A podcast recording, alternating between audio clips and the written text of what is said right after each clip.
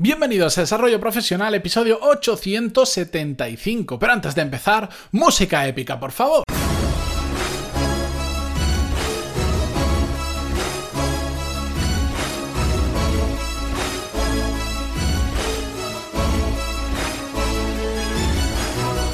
Buenos días a todos, bienvenidos, yo soy Matías Pantaloni y esto es Desarrollo Profesional, el podcast donde hablamos sobre todas las técnicas, habilidades, estrategias y trucos necesarios para mejorar cada día en nuestro trabajo. En el episodio de hoy quiero compartir con vosotros una técnica sobre gestión de, las emociones que es muy simple de aplicar, pero sobre todo que es súper, súper, súper práctica porque, eh, ¿qué pasa? Cuando se habla sobre todo de temas como gestión de las emociones, pues estaréis cansados de escuchar, si os ha interesado ese tema o habéis prestado atención, siempre lo mismo sobre temas de resiliencia, sobre empatía, etcétera, etcétera, etcétera. Que todo eso está muy bien, pero ¿cómo se traslada la resiliencia? ¿Cómo se traslada la empatía? ¿Y cómo se traslada todo eso a la realidad, a nuestra realidad?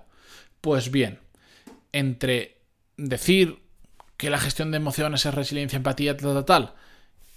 Y nuestra realidad hay un salto muy grande. Y ese para mí es el gran olvidado cuando se habla de todos estos temas o cuando se crea formación sobre todos estos temas.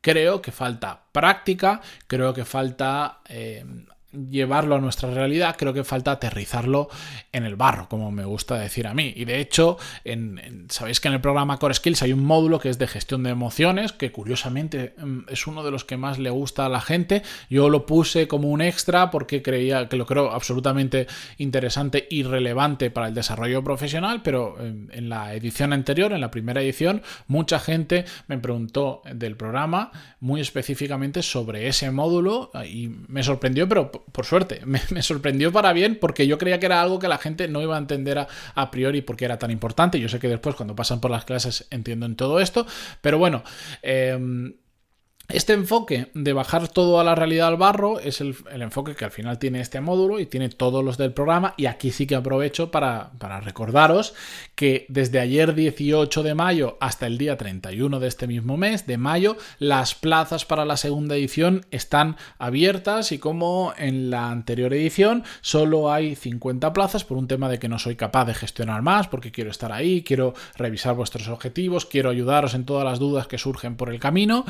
Así que si estáis interesados, daros prisa, preguntadme, tenéis la, opción de escribirme por email, tenéis la opción de escribirme por WhatsApp, tenéis la opción incluso de agendar conmigo una llamada y hablamos y vemos cómo puede cuadrar el programa exactamente con lo que necesitas para tu trabajo o como no cuadra, que esto también es posible. Y en la primera edición hubieron personas que, eh, que, no, que yo les dije, no entres en el programa, te vas a gastar un dinero, ahora mismo céntrate en esto y si igual más adelante te va a venir bien, pero ahora mismo el problema que tú me cuentas, pues por ejemplo, cuando me viene alguien y me dice y me habla sobre temas para emprender, digo, pues no, este programa no sirve para emprender. Esto es un programa de desarrollo de habilidades profesionales, no te va a decir cómo montar un negocio, que cuando montas un negocio, cuando tienes tu propia empresa, no deja de ser otra persona que trabaje y por lo tanto las habilidades te van a servir, pero no es un paso a paso de cómo montar una empresa. La cuestión es que si lo necesitáis, podemos hablar por teléfono sin ningún problema. Me enrollo menos que en los podcasts, por supuesto, si no, no tendría tiempo para todo el mundo que me pide hablar por teléfono, pero ahí tenéis la opción. Pero bueno, volvamos al tema que yo me voy de. Me, voy por la rama, pero también es normal porque cuando tocan estas semanas que saco una nueva edición, pues soy un poco más insistente en esto y, y espero que lo entendáis. La cuestión, aunque podemos prepararnos para saber controlar nuestras emociones, en un montón de situaciones, la realidad es que la casuística es enorme. Y no es posible tener respuesta previa al 100% de las situaciones que nos vamos a encontrar profesionalmente que van a hacer que nuestras emociones se vayan a un extremo, por arriba o por abajo, de exceso de felicidad y terminemos siendo tontos motivados, o por abajo y terminemos mm, hundidos en, en la miseria emocionalmente. Podemos tener claras muchas situaciones que son, digamos, habituales, que son las que repasamos en el módulo de gestión de emociones, que vemos cómo, pues, cómo afrontar una situación cuando un jefe te echa la bronca, tenga o no tenga la culpa, cuando las cosas no te están saliendo bien, cómo gestionar las emociones cuando te das cuenta de que lo que estás haciendo realmente no te llena.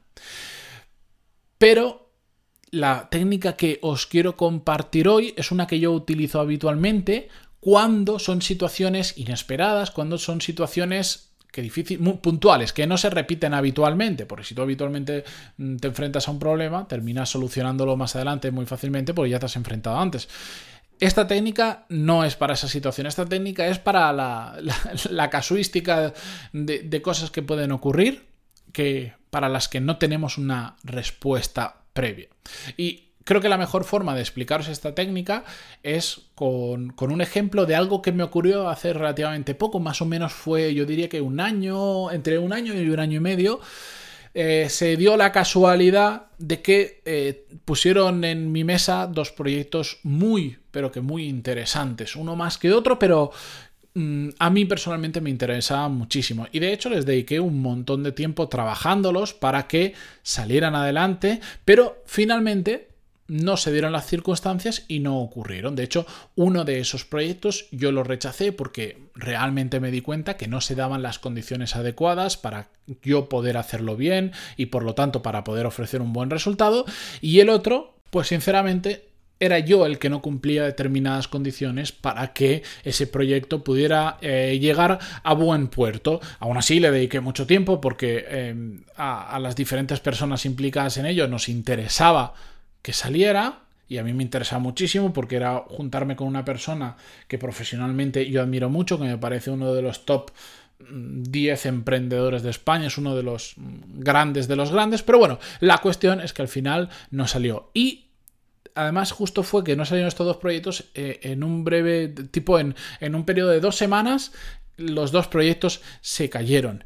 Y por un breve momento eso me afectó para mal, cuando te dan una, cuando, cuando te dan una mala noticia y la otra no, la di yo, no, no, la recibí yo, sino que la di yo, pero, pero que no me gustó porque no era el resultado que yo quería, lamentablemente, pues me, me empezó a afectar.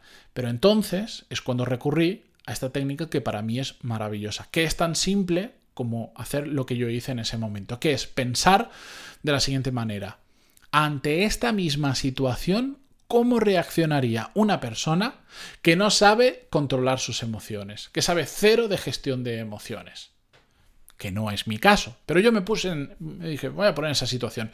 ¿Cómo una persona que no tiene idea de controlar sus emociones reaccionaría ante esto? Y empecé a pensar, dijo, pues esa persona pensaría que ha estado, que todo el tiempo que ha invertido en, en, esos dos proyectos y no han salido, que ha estado perdiendo el tiempo, que no ha sabido moverse bien para que le salieran, incluso que igual no vale para hacer todo eso y por lo tanto, consecuencia de esos razonamientos, pues se vendría abajo. Eso es lo que haría una persona que no sabe controlar sus emociones. Y entonces yo me pregunté, ¿Yo soy de ese tipo de personas que no sabe controlar sus emociones? No, por supuesto que no. De hecho, creo que mm, una de las fortalezas que estoy creando, que estoy practicando y a la que le pongo mucho empeño y sobre todo le dedico mucho tiempo de pensar y de gestionar, es a la gestión de emociones, porque lo creo que es fundamental, porque he visto gente con otras habilidades espectaculares, gente profesionales extraordinariamente buenos, que su punto, mm, su, su talón de Aquiles, su, pieza clave de la bóveda que cuando la quita se desmorona todo, es la gestión de emociones y por eso yo le pongo especial atención porque no quiero que me pase lo mismo y por lo tanto he aprendido muy bien a gestionar mis emociones. Por supuesto siempre hay situaciones que te pueden llevar al límite, pero otra cosa es cómo llegas tú a ese límite, pero bueno, eso lo hablo en el, en el programa, en el módulo de gestión de emociones de Core Skills.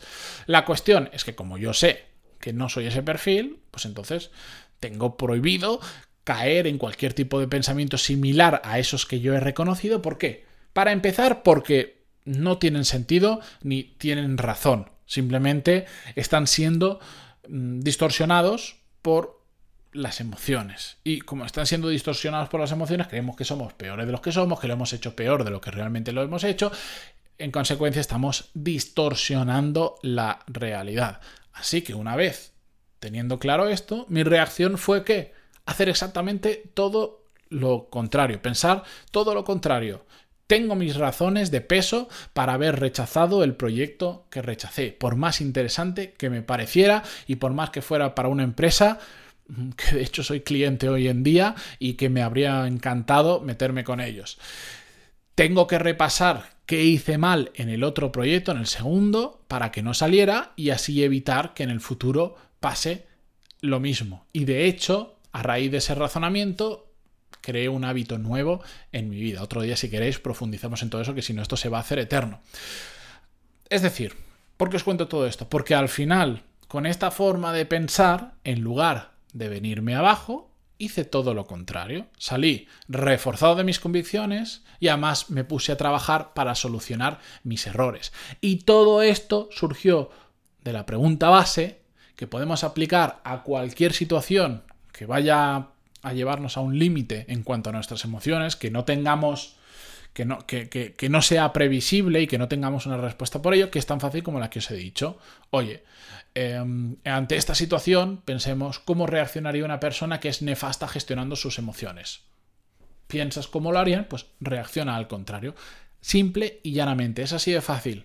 Que después, en el momento en que estás en la práctica, en la realidad, por supuesto que no es tan fácil, no es, tan, no es sentarte y decir, oh, ¿qué haría una persona? No, porque tú igual ahí ya te ha empezado a afectar y cuesta, pero solo el hecho de que conozcáis que una simple pregunta como esta, es decir, ¿cómo reaccionaría una persona que no se debe gestionar bien las emociones ante esta situación y hacer lo contrario, el hecho de que lo conozcáis, yo albergo la esperanza de que la próxima vez que os ocurra algo así, que os enfrentéis a una situación que no sabéis controlar emocionalmente, recordéis este episodio y os lo planteéis de esta misma manera. Porque aunque en ese momento va a ser un poco más duro, aunque en ese momento ya estaremos empezando a distorsionar un poco la realidad por nuestros sentimientos negativos, el pensar y decir cómo lo haría alguien que no tiene ni puñetera idea de esto, nos hace ver que nosotros no somos ese alguien y que por lo tanto tenemos que actuar de forma contraria.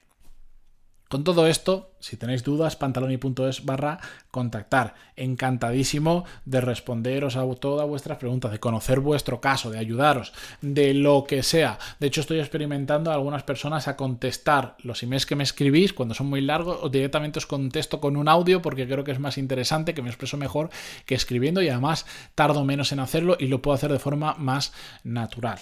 Así que ya sabéis que me podéis contactar. Y también, si estáis interesados en el programa Core Skills, aprovechad porque las plazas se cierran como máximo el 31 de mayo o cuando se acaben las 50 plazas disponibles. Lo primero eh, que llegue y no tengo claro cuándo va a ser la siguiente edición. Por supuesto, si es, será ya a final del año que viene, pero como ya sabéis que ya lo dije en un episodio, que voy a ser papá en unos meses, yo no sé qué pasará eh, aquí adelante y yo, como siempre, mi compromiso es que esas 50 personas que entran me tengan disponible para que les conteste al 100% de las preguntas, para ayudar a revisarles objetivos. Sobre todo el tema de las metas y los objetivos es lo que, lo que más cuesta al principio, pero que después es el desencadenante, eh, el punto de inflexión para la gran mayoría para, para dar el salto hacia adelante. Del 18 al 31 de mayo para apuntaros con esto, ahora sí, yo me despido esta mañana. Muchísimas gracias por estar ahí, por vuestras valoraciones de 5 estrellas en iTunes, vuestros me gusta y comentarios en iVoox, Spotify, Google Podcast y también por uniros al programa Coreskis. Gracias por todo y hasta mañana. Adiós.